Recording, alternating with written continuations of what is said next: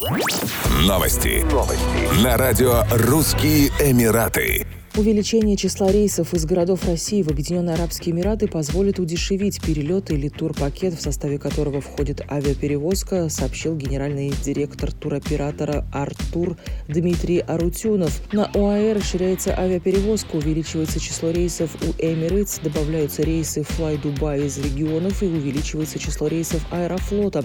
Теперь он будет летать еще и в Абу-Даби. Это позитивная новость, потому что мало стран, которые на сегодняшний день открыты для туристов туристов. Чем больше будет рейсов, тем доступнее будет направление для россиян, поскольку стоимость авиаперевозки снизится, сказал он.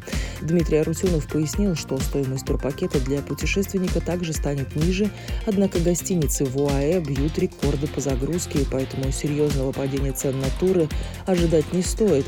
Мы вступаем в зимнее время года, когда спрос на страны с теплым климатом растет, а в Эмиратах не требуется сертификат вакцинации, достаточно ПЦР-теста и повторного без бесплатного по прилету, заключил он. Российские туроператоры назвали путешественникам среднюю стоимость путевки в столицу Объединенных Арабских Эмиратов. Так, осенний отдых в Абу-Даби обойдется россиянам в среднем в 98 300 рублей. Речь идет о бронировании отеля категории 4 звезды на двоих с питанием по системе «Все включено». Отдых в пятизвездочном пляжном отеле в среднем будет стоить 138-168 тысяч рублей. Ранее власти Абу-Даби внесли Россию в зеленый список направлений, освободив прибывающих из нее туристов от обязательного карантина. Для въезда в столицу ОАЭ россиянам потребуется ПЦР-тест со сроком годности 48 часов. Также путешественники сдадут ПЦР-тесты по прибытии в международный аэропорт Абу-Даби и скачают на смартфон приложение «Аль-Хосн».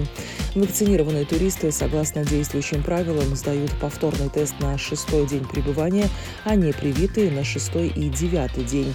Вход в общественные места, торговые центры, рестораны, кафе, музеи, тематические парки, тренажерные залы и так далее разрешен только вакцинированным туристам.